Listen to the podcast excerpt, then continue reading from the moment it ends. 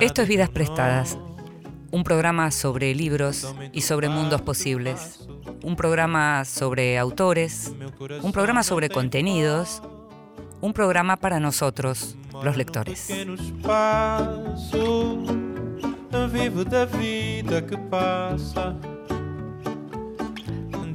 Somos los lectores a los que nos gusta leer en silencio, pero también somos los lectores a los que nos gusta que nos lean en voz alta. Esta vez le pedimos a Jorge Aulicino. ¿Qué eligió Jorge Aulicino, el gran poeta Jorge Aulicino? Uno de los últimos poemas de la gran poeta Irene Cruz.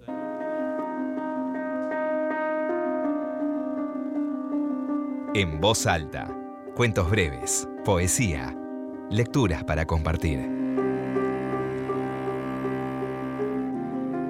Sal. Por volver la vista atrás, pude mirar fracaso tras fracaso tras fracaso. Fuegos vi, la ciudad hecha fuego, convertida en un apocalipsis precoz.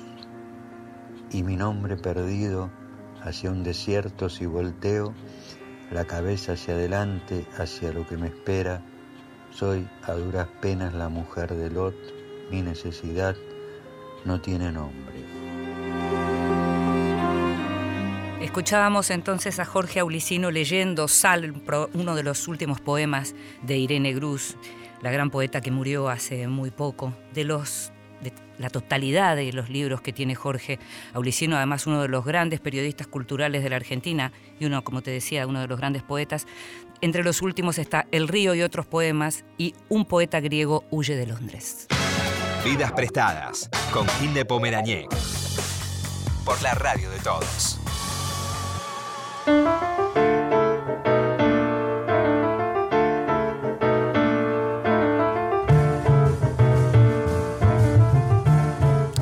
Sabes que estamos los miércoles a las 22 por Radio Nacional, pero también sabes que si justo ese día y a esa hora no nos podés escuchar, podés hacerlo en cualquier otro momento a partir de ese momento, porque el programa junto con el resto de los programas están siempre disponibles en la página de la radio y también en el formato podcast en todas aquellas plataformas amigas que tienen nuestro podcast, Vidas Prestadas en ellas. Y también sabes, si nos conoces, que nos gusta charlar con aquellos que hacen los libros, con los autores de los libros. La entrevista, las entrevistas son en este programa la el, eje, podríamos decir así, de cada uno de los programas. Y esta vez, por primera vez, tenemos a dos autores. Y tenemos a dos autores porque escribieron juntos estos dos autores. Martín Rodríguez y Pablo Tuzón escribieron La grieta desnuda, el macrismo y su época. Hola chicos, gracias por estar. Hola, gracias por invitarme. Hola, ¿cómo va? Y eh, veo, miro a, ambos lados, algo raro, porque en general me concentro en mirar a uno, pero me toca mirarlos a los dos. Y mm, lo primero que tengo para preguntarles algo chiquitito y muy práctico, porque lo hice, pero muchas veces el oyente no sabe cómo es escribir de a dos. Me gustaría que me contaran brevemente cómo se las arreglaban. ¿Se mandaban los textos? ¿Se repartían capítulos? ¿Cómo hacían? Yo creo que no había una fórmula, pero habría una clave para decir que es, vos podés escribir un libro con alguien que conocés bien.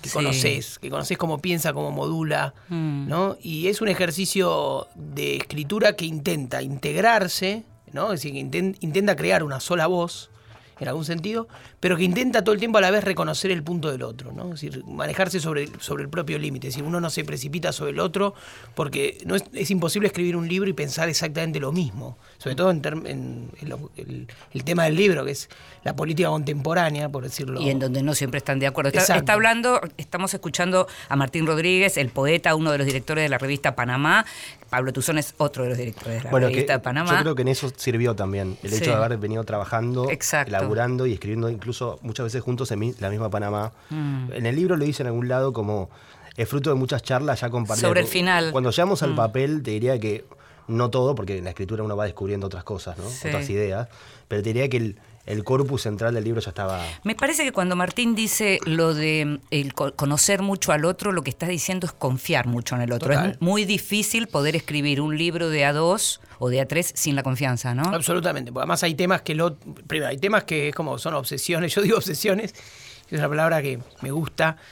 Eh, y cada uno tiene sus obsesiones, un mapa de obsesiones, ¿no? Y hacer un mapa compartido de esas obsesiones. Y también confiar en el otro en cuanto a, uno verse en el límite. Esto decilo vos. ¿no? Hay algo de decir, esto decilo vos, en el sentido de que esto pensalo vos. pues yo llego hasta acá. Mm. Y eso es un, es un ejercicio mutuo. Y también de auto, no digo reprimirse, pero no sé. Se dijeron no dijeron, por ejemplo, claro, claro, yo digo, por ejemplo, vos, Pablo, alguna vez le dijiste, no, yo esto no lo firmo. Eh, no, no, ahora no lo firmo, pero sí nos fuimos como ecualizando. Eso es lo que pasó. Está buena esa, esa, palabra. No, y eh, uno puede decir que, digo, por ejemplo, era difícil decir la zona, no, no, podíamos hablar del kirchnerismo sin hablar de la zona oscura que tuvo esa época. Y de las diferencias entre ustedes también a la hora de pensar. Sí, tenemos caminos muy comunes en mm. eso. Son, son distintos volúmenes de lo mismo. Claro. Entonces en ese punto es más fácil es más fácil coincidir. Y eh, lo, que dijimos, no vamos a hacer ninguna contraseña de autocensura en ese punto. Claro, o sea, Ni, en nuestra, ni en función de nuestra tradición política, de dónde venimos, ni en función de dónde queremos ir, digamos.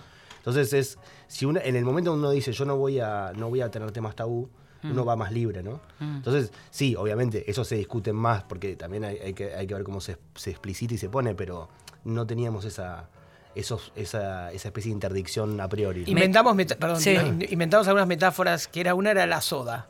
Por ejemplo, eh, viste que uno sodea, viste sodeas el vino, entonces, por ejemplo, algunos temas decía mucha soda, ¿no? Sí, un poquito. Bueno, le agrego vino, le agrego vino, ¿viste? O sea, ya parecía muy diluido. Claro, claro, claro, está muy interesante. Ahora, estabas hablando de las zonas oscuras y es un libro que naturalmente, aunque dice el macrismo y su época, va bastante más para atrás.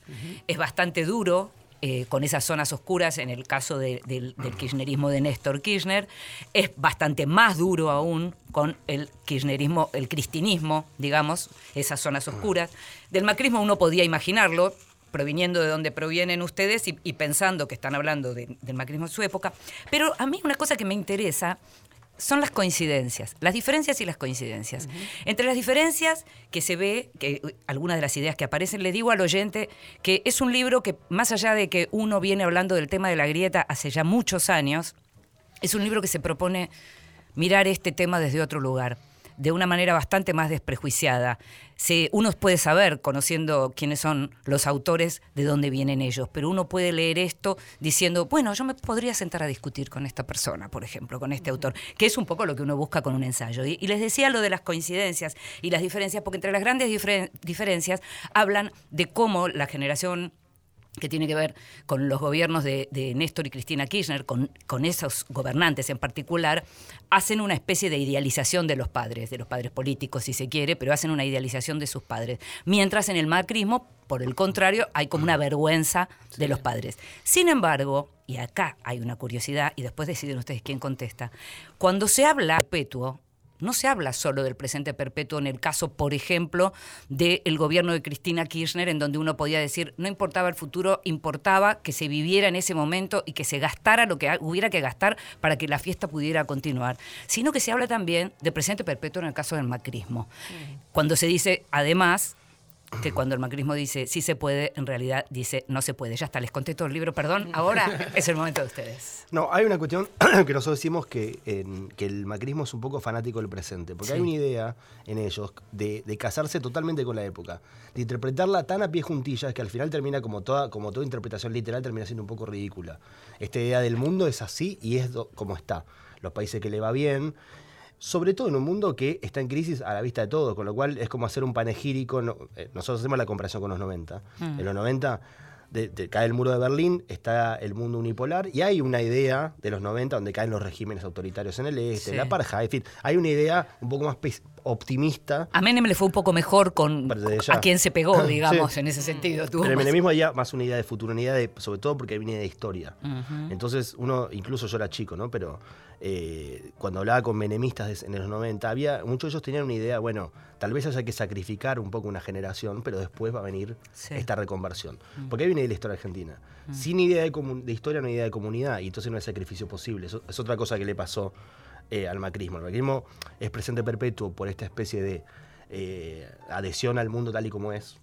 que nosotros lo comparamos con el Papa en ese punto, pero también está en una especie de la idea de los 70 años, ¿no? La idea de que la historia argentina es un gran eh, yunque en el pie. Sí, la, maldición del peronismo. y el peronismo y esta idea, el peronismo como, eh, como metáfora algo más profundo inclusive, como esta idea de un aspiracional argentino imposible que hay que erradicar. Entonces, es, es fanático del presente por dos cuestiones. Y eso lo vuelve muy, y lo vuelve también, y lo vimos después con, con- cuando, con- después de la, digamos, del 2018-19, lo, lo vuelve incapaz de procesar eh, esa especie de churchilismo del ajuste, porque eh, uno agarra a Thatcher o Menem, y había una idea ahí fuerte, Bueno, lo que pasa... más jacobina si se quiere, Sí. de dónde querían ir. Lo que O pasa sea, es que al mismo tiempo cuando vos entrás, pones el pie en el gobierno diciendo volvemos al mundo y el mundo se te cierra. Bueno, es claro. un Es poco- complicado, sí.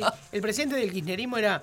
Una, había una metáfora para mí buena de- del periodista Alejandro Berkovich que era el capitalismo punk. Que era algo así como: eh, viví el presente, viví hoy, quemá las plata, total no la podés. Encima No el- future. Claro, no futuro, total los pesos tampoco los- es fácil convertirlos en dólares, ¿no? Y de hecho, si bien es- yo su- suscribo a lo que decía Pablo del macrismo, igual el macrismo ganó prometiendo futuro, ¿no? Justamente en ese, frente a ese capitalismo punk del Sí. modelo, en, la- en su última versión, el macrismo ofreció futuro.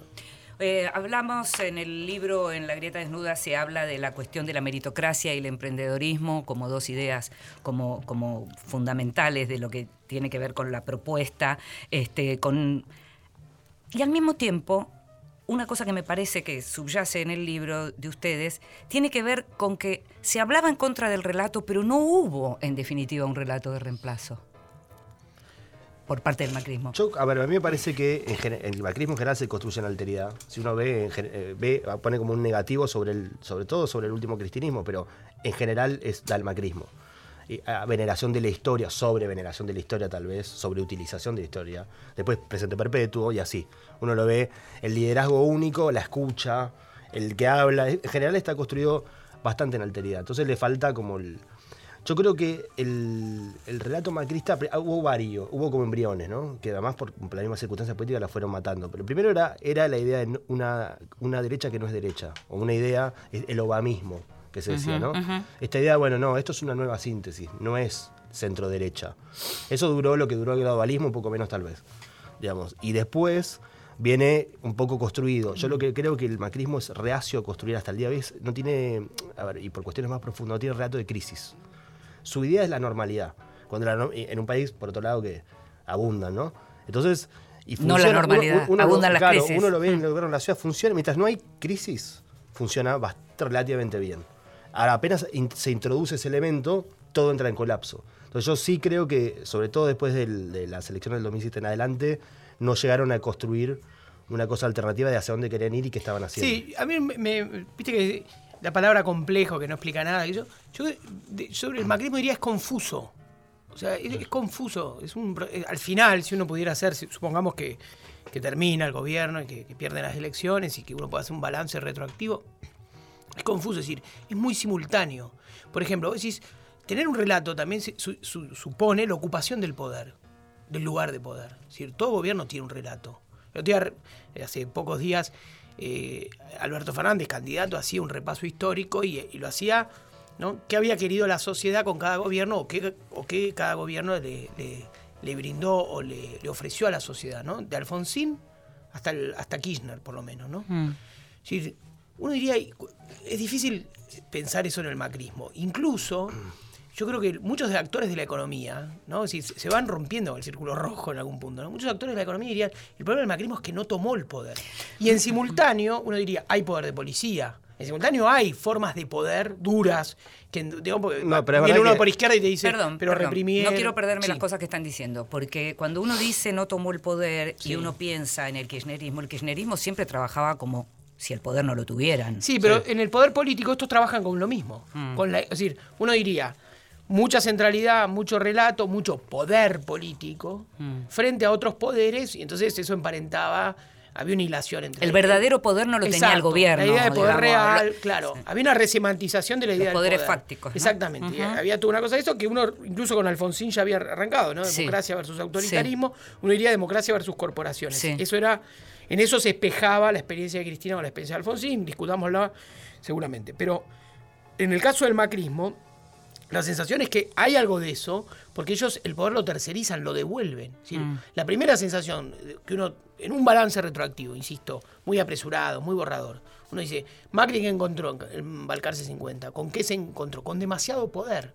Si no desguazó el Estado, no vendió IPF, no, no desguazó, el, el- el- digamos, al estilo de los 90, pero sí desguazó en algún sentido el, el poder político. Lo tercerizó, lo Yo, a devolvió. mí me gustaría, eh, ya que es- estamos hablando, eh, toda gente que hace periodismo cultural, que hace periodismo político, que escribe libros, que somos, venimos a ser nosotros, eh, quiero ser un poquito más cruel. Lo que me pregunto es, ¿cuánta necesidad de intelectuales de fuste respaldando también para poder construir un relato necesitó el macrismo y no es, que, es que los intelectuales del macrismo, pa- para mí su paradoja, es que se construyen, te diría, había una, una metáfora, no es una metáfora, era una realidad que Trotsky cuando llega al, al Ministerio de Relaciones Exteriores de los bolcheviques dice, mi misión es cerrar este ministerio, o sea, que no exista más. Y en parte los intelectuales del macrismo, lo- su misión es que no haya más intelectual, haya- que no haya ese rol. Entonces llegan y dicen, no, pero a la gente no le interesa esto que estás hablando vos, a la gente no le importa esto. Hay como una especie de ideal, así como el- el- en el ideal del, del último cristianismo estaba el militante, ese tipo sobrepolitizado que todo lo consumía en clave, hasta un corner lo veía en clave. que en un momento del libro se habla del cambio de ciudadano a militante, ¿no? Es en, muy en- estos es como, te diría, el, el cambio de militante a ciudadano y después de ciudadano a consumidor. Mm. Entonces, ya es como, la idea es, no es necesario, inclusive yo me acuerdo un, un- un artículo que escribió Pablo Beluto en eso, Mm. en Infobae, diciendo, no es necesaria la historia y no es necesario lo que nosotros estamos haciendo acá. En realidad, teóricamente, la cultura debería ser de la sociedad, del mercado, de otro, no, no lo que nosotros hacemos. Sí, lo repetimos 100 veces lo Es es un poco ¿no? paradojal. Vaciar, vaciar Sí. los Sí. bronces, decir, la, la historia no se disputa, no existe, ya está, son muertos. Así lo dijo Peña, ¿no? Y nosotros lo comparamos con Durán Barba, porque en el, en- hay un capítulo dedicado a Durán Barba o a lo que representa Durán. Barba, y él mismo es un intelectual. Si- Mm. Sin embargo, cuando le pregunta, dice, no, bueno, a la gente le gusta vudú por el cabello eh, al viento. Mm. Es como, eh, uno, yo supongo que uno va a la casa de Durán Barba y debe tener biblioteca infinita. Yo nunca que- había leído eso de que Durán Barba estuvo en Ezeiza. Sí, estuvo en Sí, ese. sí. ¿Está comprobado Sí, eso? sí, vivía acá. Él lo dice. Ah, Ahora, por eso, por eso. Ezeiza es como Sí, el sí. gusto, ¿no? Sí, sí, sí. Por eso digo. Hubo lo 500 dice. mil personas, pero 3 millones dicen No, "Ah, además está". por ahí caminaste un rato y te fuiste, no sé. sí, sí. Es como gusto que me gusta. Claro. Es un poco más dramático, trágico, por sí, eso un poquito, Sí, un sí. poquito bastante más dramático. Entonces, a lo que llegamos es a esta idea, eh, ustedes eh, en el libro arrancan con ese, ese mm, la escena de Macri en la ESMA y cómo la historia le viene de golpe, ¿no? Y no sabemos qué hace con esa Claro. historia, cómo procesa esa Pues, historia en esos minutos. Porque de, de algún modo vos algo tenés que hacer, ¿no? Es decir, hay una cosa de protocolo profundo en la presidencia, diríamos. Vos a la ESMA vas en nombre de las víctimas. Mm. ¿no? Es decir, Macri, Macri tuvo que construir. Era inminente la visita de Obama y Obama venía con una. Y incluso habían trabajado sobre una decisión que era ampliar o entregar mayo- más documentos desclasificados del Departamento de Estado durante Sí. la dictadura. Es decir, hubo algo que en términos institucionales es notable, Sí. digamos, es importante. Y Obama, que es una figura, Obama inauguró. Nosotros justo con Pablo fuimos a Estados Unidos y lo- en realidad creo que lo inauguró Trump, pero lo inició Obama el Museo Afroamer- de la Historia Afroamericana, que está en. Washington. Es como el Smithsonian de la cultura negra. Es decir. Obama no, no- no se sacó eso, ¿no? Y, y trae la historia, y trae la pregunta por la historia y por la memoria. Y, y Macri va a la ESMA el- unos días de febrero, un, casi un mes antes, y uno diría hace casi un curso acelerado. Porque de verdad que el rictus de Macri es no me importa esto, ¿no? Como cuando hace la señal de la cruz mal, como que tiene una relación torpe con lo simbólico.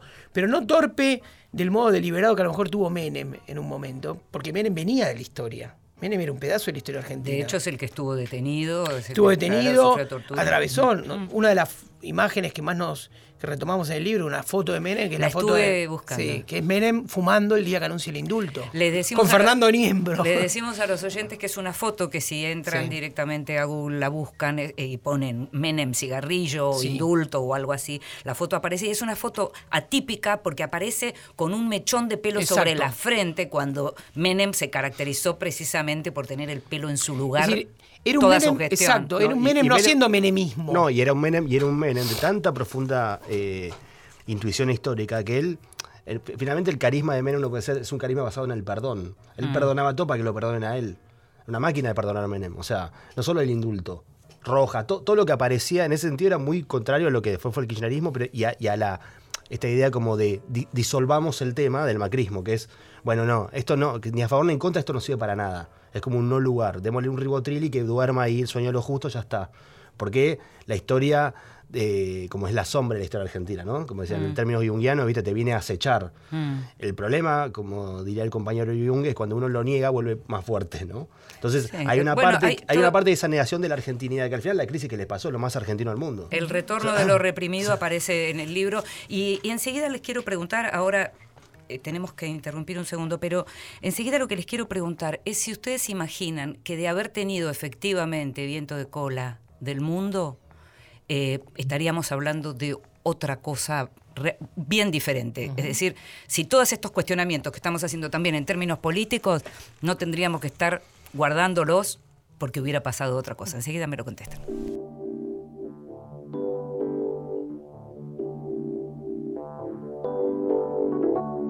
Don't go changing to try and please me. You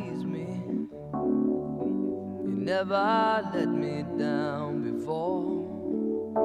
Mm-hmm. Don't imagine you're too familiar, and I don't see you anymore. I would not leave you in times of trouble. We never could have come far. Mm-hmm. I took the good times, I'll take the bad times I take you just the way you are.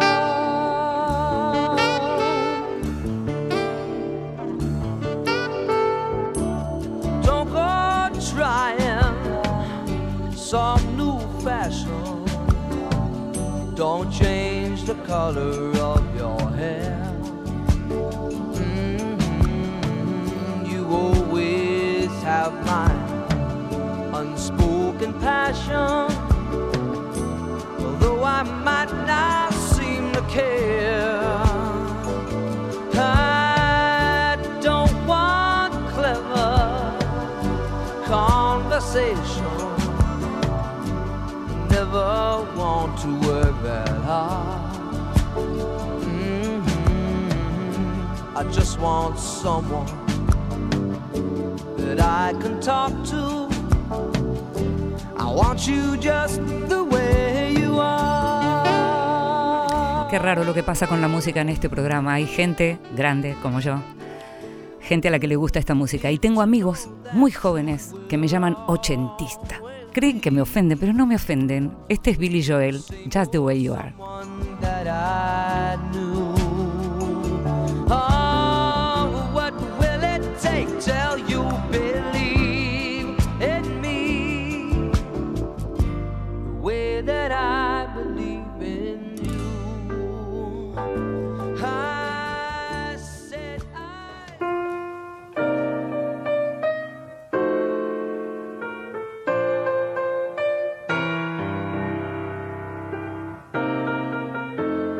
El extranjero, libros de los que se habla en el mundo.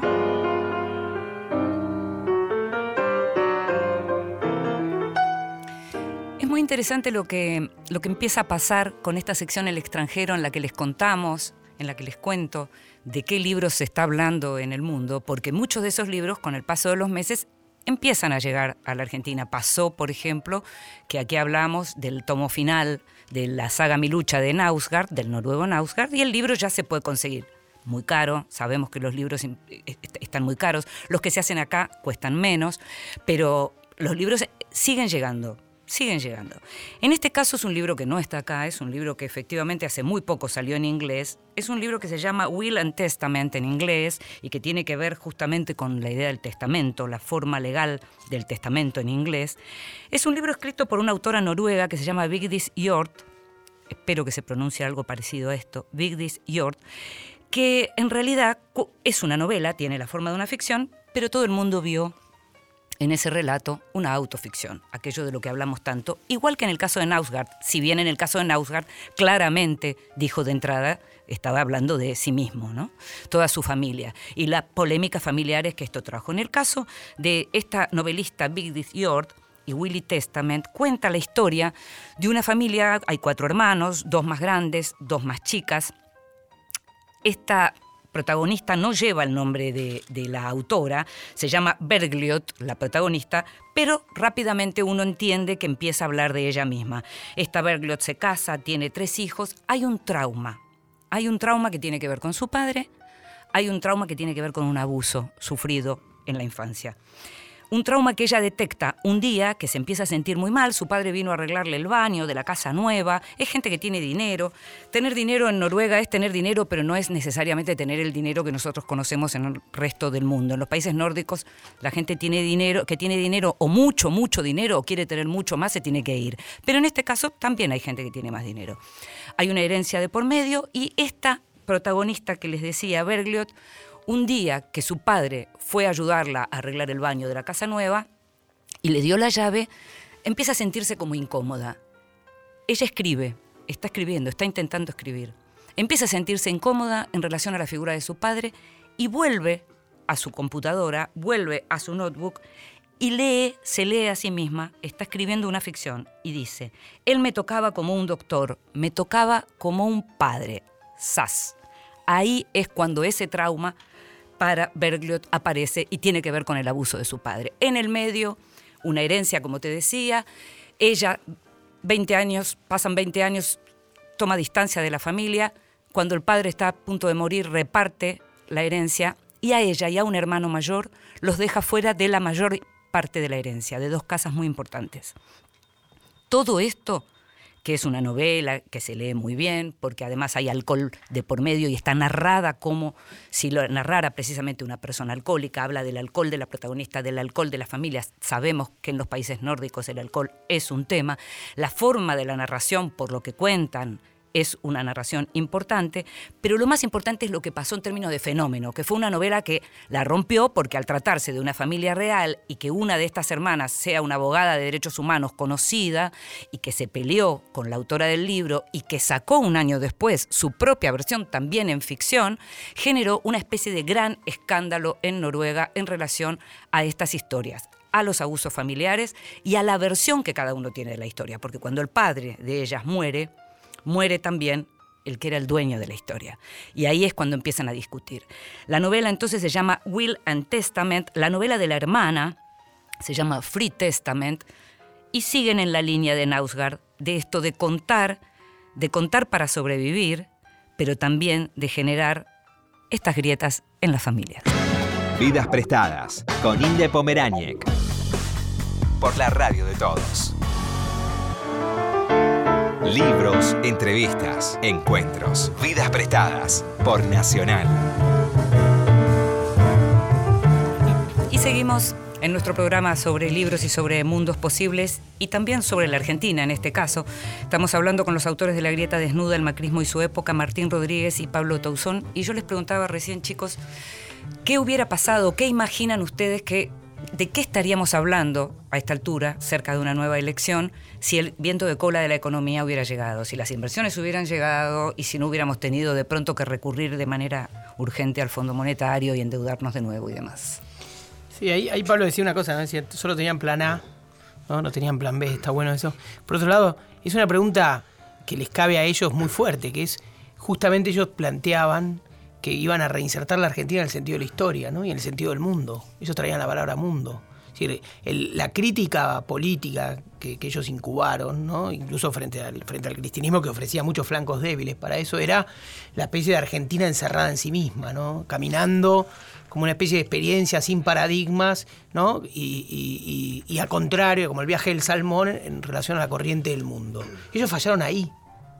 Uno diría, fallaron en, y, de, esta crítica se ha hecho ya un lugar común, es decir, fallaron porque no entendieron el mundo, mm. fallaron porque les cambió el mundo en el medio, mm. fallaron porque les cambió la economía, la historia, porque imaginaban una economía global en un mundo que discutía los términos de la globalización, un mundo que en guerra comercial, que discute inmigración. con una contradicción enorme que es que la persona que rige eso es una persona amiga de este gobierno que es Donald Trump, pero que sin embargo cambió las reglas del mundo. Y ahí hay una, hay una parte que uno dice, bueno, ¿de qué sirve la historia? Tal vez de mirar por ejemplo, la figura Alfonsín, una especie de una celebración un poco pasteurizada, pero si Alfonsín fue un político que intentó también acoplar la Argentina a un sentido, tal, vez un sentido del mundo, el sentido democratizador que tenía el mundo en los 80, y también entendía que él tenía que hacer su parte, que no era solamente enganchar la Argentina a una especie de teleférico que pasaba, sino construir ese mundo que él entendía que debía crearse. Y con esto digo, Alfonsín va a Cuba. ¿Y por qué va a Cuba Alfonsín en 87? Va a Cuba para negociar los términos de la transición chilena,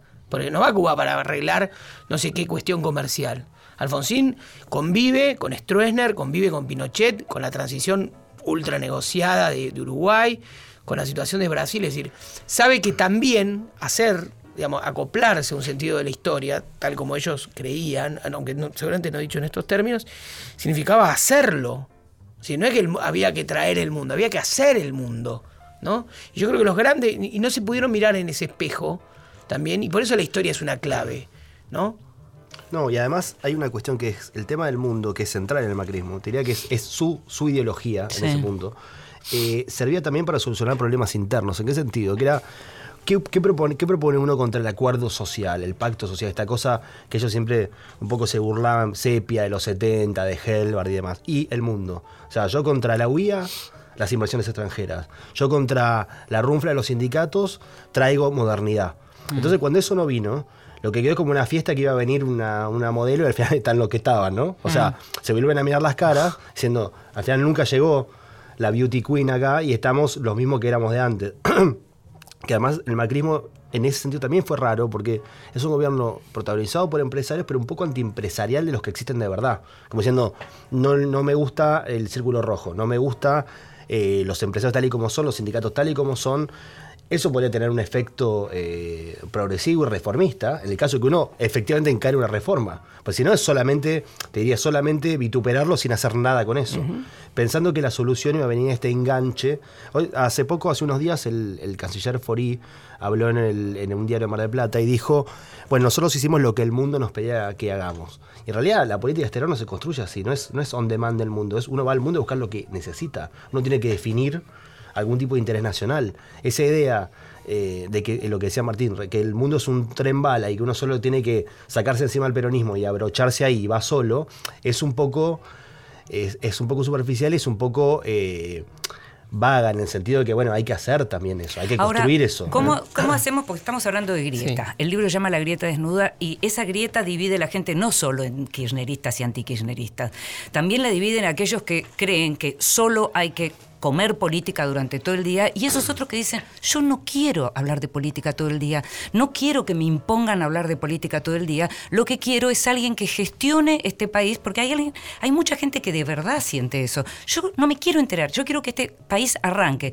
que gestionen, pero no me quiero no quiero estar todo el día desayunándome con política. Ahora, ¿de cuándo fue más así? Yo te digo dos momentos que me parece mm. que fue más así los momentos que combinaron orden con, con, estabilidad, con orden político con progresividad económica. No significa progresismo.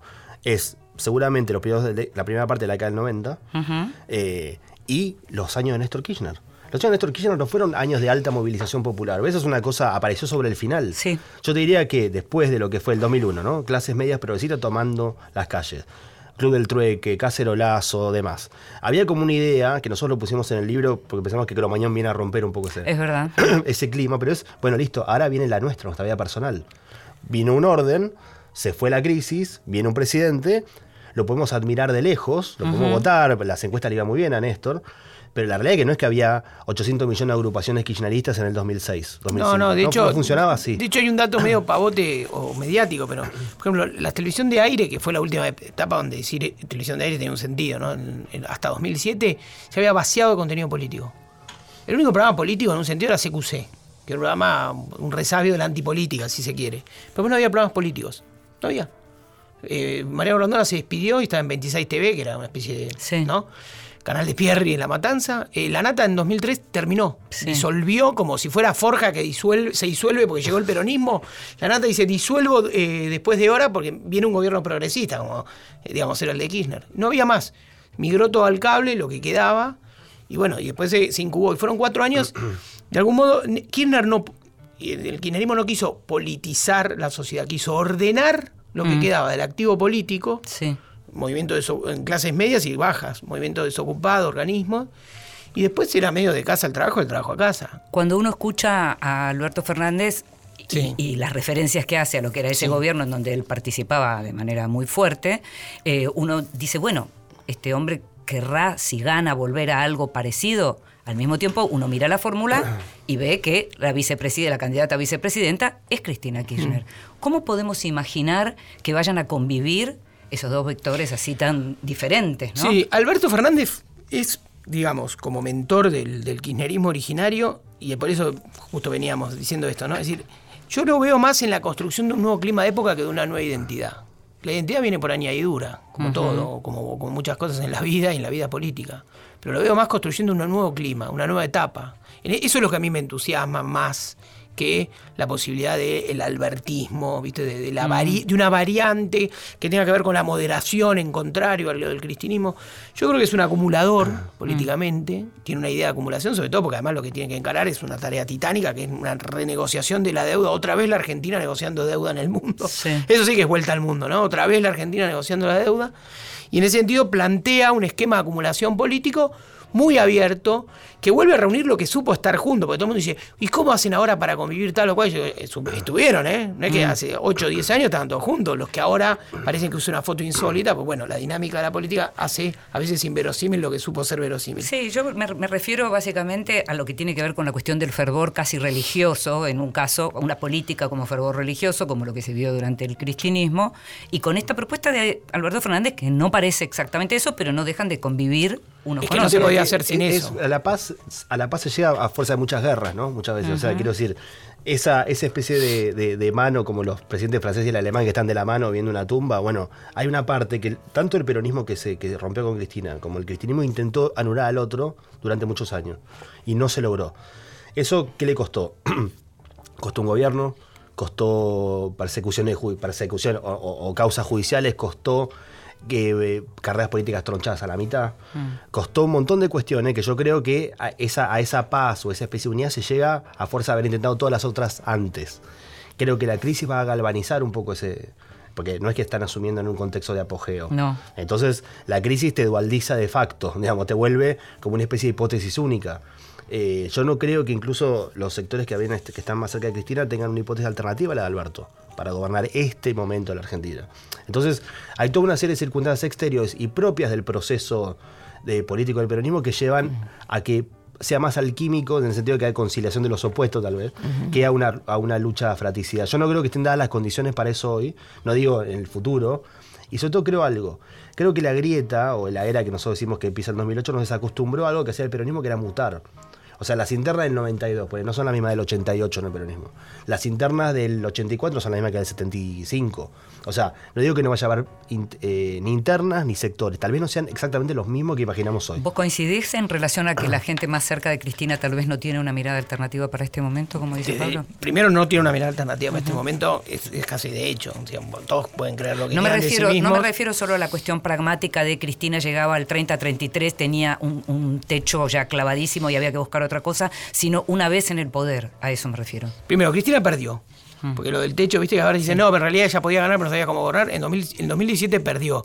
Y perdió haciendo campaña describiendo un país como el que se podría escribir ahora, un país de tarifazo, de, digamos, emergencia económica, etcétera. Entonces, yo creo que Cristina reconoció su límite histórico. Yo creo que la, y, la, autocrítica en acto es, no solo ella dijo, es Alberto, sino uno evalúa o considera el tipo de campaña de Alberto, que no fue desmentido en un solo ítem.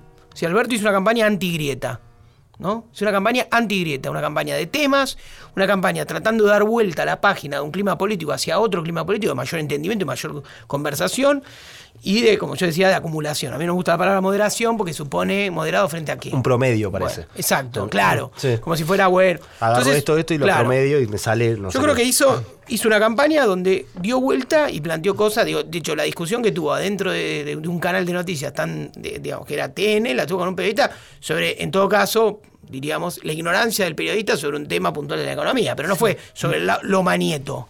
¿No? Te estás refiriendo al encuentro con Morales Solá. Con Morales Solá, donde se corrigió una cuestión que tuvieron sobre el déficit primario, el déficit fiscal, yo qué sé. Mm. Entonces, digo, planteó otra cosa. Mm. A mí me parece que eso es necesario. Es decir, no, no podemos actuar conservadoramente. Como decir, siento que es como volver al, útero, a lo conocido que es, digamos, que es la disputa, que es la rivalidad tóxica que hubo. Que obviamente la Argentina es un país de polarizaciones. De hecho, la polarización creció. Mm. Porque Alberto, a mi juicio, la campaña que plantea es una campaña que empieza a caminar donde termina el kirchnerismo. Es una campaña donde se cansó de visitar Córdoba, donde retomó no, no, no solo la figura de masa, sino a mi juicio lo más interesante, que es algo más interesante que la figura de masa, que es algo así como el masismo social, que es las clases medias, medias bajas, que se desapegaron en términos electorales del kirchnerismo a partir de 2011 por completo. Por completo, que es, si vos querés, incluso lo que algunos llaman los aspiracionales que votaron al macrismo. lo que estuvo de lo popular que estuvo compuesto el símbolo, el, símbolo de Vidal, digamos. Exactamente. En este caso, La sociología de Vidal, más allá de, la, de lo que Vidal después hizo o dijo, sino esa sociología. Entonces, yo creo que caminó eso, esos horizontes. Mm. Y, incluso este, en lugares difíciles como es intentando este, suturar, eh, digamos, las fracturas sindicales que hay en la Argentina, ¿no? Eh, tenemos que ir eh, terminando y les, les, pregunto muy rapidito. ¿Ustedes se imaginan, y estamos con esta, naturalmente, con esta idea de que posiblemente haya un cambio de signo en el gobierno, porque todos los números están señalando eso. Pablo, ¿vos te imaginás que efectivamente un cambio de gobierno, más allá del entusiasmo del primer momento, va a calmar la cuestión de la grieta de la sociedad? O sea, efectivamente esto que está haciendo, según Martín Alberto en campaña, es algo que va a permear en la sociedad? Yo creo hoy por hoy hay bastante agotamiento de, lo, de ese modelo de la grieta porque no funcionó. Porque además hay una cuestión, si, si en estos años hubiese habido 10% de crecimiento económico, pero coincide la estanflación de la vida argentina en sentido económico, social y político, una especie de estancamiento generalizado con este modelo político, con lo cual te diría que es así como el partido militar, bueno, en un momento toca eh, el agotamiento. Esto. Yo no sé si esto, si cuánto va a durar, y va a haber otros, otros conflictos, seguro que sí tal vez no sean los mismos. Yo creo que parte de lo que, lo que en esta campaña el macrismo no interpretó es que siguió haciendo el mismo libreto. Como que, que es esta parte de lo que te decíamos antes de la incapacidad de cierto repentismo. O sea, ellos estaban preparados mm. para contra Cristina. Entonces siguieron con la misma campaña de Venezuela, Maduro. Y la verdad que, o sea. La gente estaba en otra cosa. Pichetto intentando como resucitar a, a, Cristina de, todo, de todas las maneras posibles, incluso legalmente, para que debate y demás. Eh, entonces, lo que ahí uno ve más allá de la figura de Alberto o del peronismo que empieza a despolarizarse eh, para ganar otra vez, por otro lado, mm. es que hay un clima de época que un poco lo acompaña. Yo, eso tal vez son momentos que duren dos, tres años, que no, no, no, digo que a partir de ahora, y además hay una tendencia mundial a eso. Eso, eh, exactamente, por eso a eso me refería, porque a partir de la cuestión de la tecnología, de las redes sociales, de internet y, de que solo ves aquello que tiene que ver con vos, porque es lo que el algoritmo te manda, efectivamente pasa además, algo así. Además, en los cuatro años de macrismo las innovaciones y las creatividades no vinieron de la grieta. De, este ordenamiento estricto entre kirchnerismo, antikirchnerismo, entre macrismo, antimacrismo, digo, que, incluso no, involucra los eh, mayorías, sino que son una cosa más de tercio, qué sé yo, como, como se escribe. Es decir, uno diría, todas las olas que hubo, digo, la discusión sobre el feminismo, la discusión sobre la economía popular, algo que estaba fuera de radar, que era el movimiento evangélico, pero también en Argentina, con un pez. decir, hay una, cantidad de corrientes que ocurrieron muy por afuera y muy por fuera del radar previsible y conservador que teníamos para entender la política. ¿no? Es decir, incluso, y esto diría como autocrítica del campo opositor al macrismo, se invocaban grandes, grandes símbolos para ir hacia la resistencia o hacia la, ¿no? Es decir, mm. otro argentinazo, otra marcha federal, mm. ¿no? Y uno diría, al final lo que, lo que nos tenemos que merecer es, es crear los acontecimientos de cero y que después venga lo simbólico. Mm.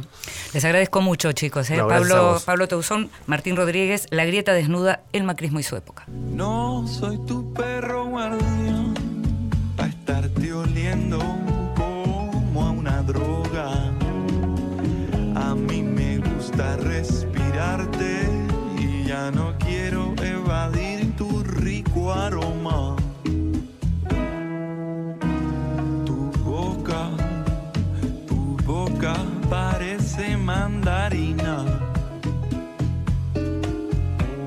Jugosa, jugosa,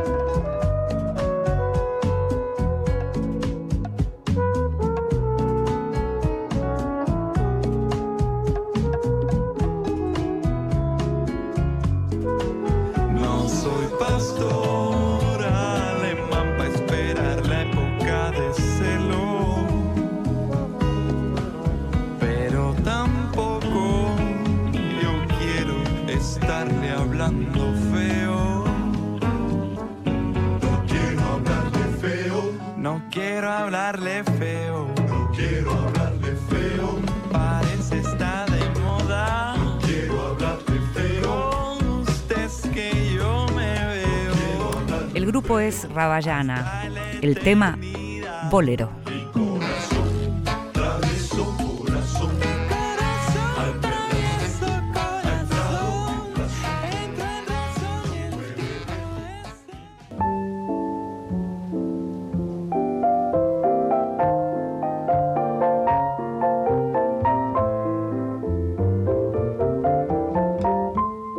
Mesita de Luz. Grandes lectores nos cuentan qué están leyendo. Soy el periodista Julián Barsavsky. Estoy leyendo el libro La muerte voluntaria en Japón del antropólogo Maurice Pinguet, publicado en Argentina por Adriana Hidalgo, editora. Había comenzado a leer en el contexto de la investigación para mi reciente libro de crónicas Japón desde una cápsula, por la misma editorial, eh, y ahora lo estoy terminando porque habla de un tema central que nos diferencia tanto con el, con el Oriente, ¿no? El la concepción del suicidio en ese mundo. El libro arranca con una historia del seppuku, es decir, del harakiri, ya en el siglo VIII, entendido como un privilegio de la casta superior samurái negado a las clases inferiores. ¿no? Por un lado está la idea de- del sacrificio que hay en ese mundo, con una raíz confuciana, ¿no? Vos te sacrificás por el otro, que puede ser tu shogun, ¿no? Tu shogun derrotado te puede llevar, vos tenés la obligación también de suicidarte. Hasta cierto momento fue así. Pero también está la, idea de- del suicidio como acto de contrición y de limpieza, ¿no? Se limpia tu honor. Perdiste, para no perder el honor, vos te suicidas. Por ejemplo, o hiciste algo que no correspondía. Tengamos en cuenta que está tan presente eso hasta hoy. Yo sostengo en mi libro que sigue sucediendo, solamente que con técnicas distintas, ¿no? Hasta ayer nomás, 1945, tuvimos los kamikazes. Cuando Japón se rindió en la Segunda Guerra Mundial, muchas personas cometieron seppuku para limpiar el honor del emperador, ¿no? Ante la derrota. Y, y estamos hablando de un país que hoy tiene una de las tasas de suicidios más altas del mundo. Hay muchísimos más suicidios que asesinatos, ¿eh? pero muchísimos. Opera además la vergüenza, ¿no? En tanto sociedad confuciana donde el individuo se diluye en el grupo. No es tanto la culpa occidental, ¿no? Eh, que es la que te hace operar. Ahí te suicidas por vergüenza. ¿no? No nos olvidemos que en Occidente el suicidio es poco menos que el peor de los pecados, ¿no? Allá es un acto de heroísmo. Vos en el último acto de tu vida hayas hecho a veces lo que has- hayas hecho, puedes convertirte en un héroe optando por la muerte voluntaria. Lo escuchábamos a Julián Barsaski, autor de Japón desde la cápsula, contándonos qué está leyendo. Libros que sí, títulos nuevos y no tan nuevos que son imperdibles.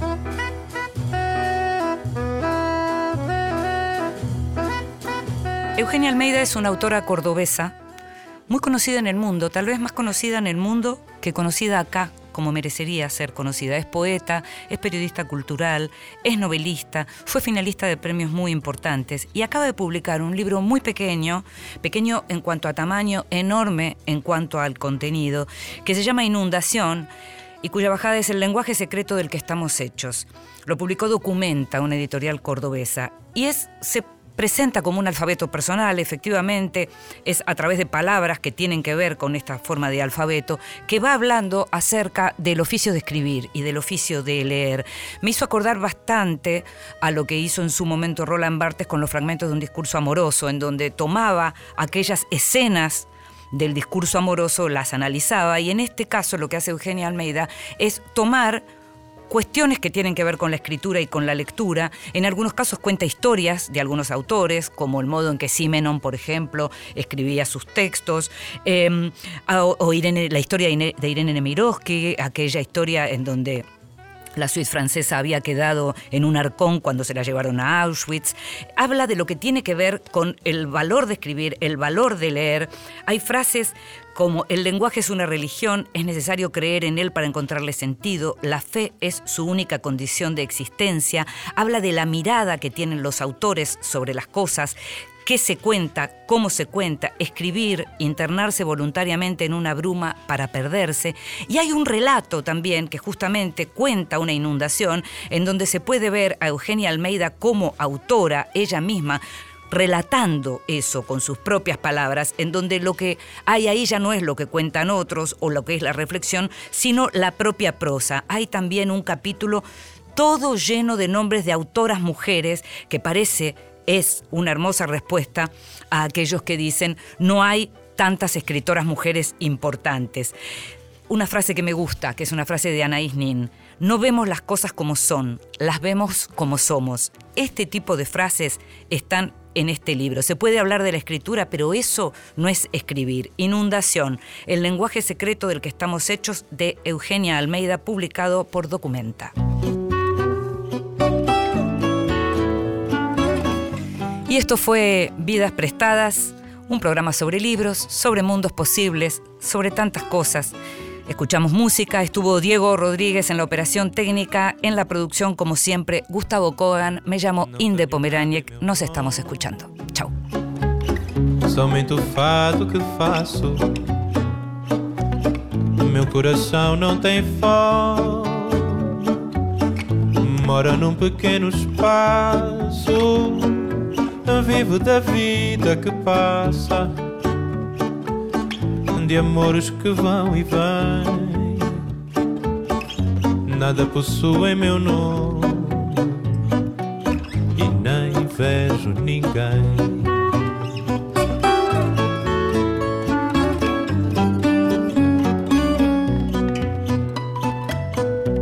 Não tenho nada em meu nome É somente o fado que faço.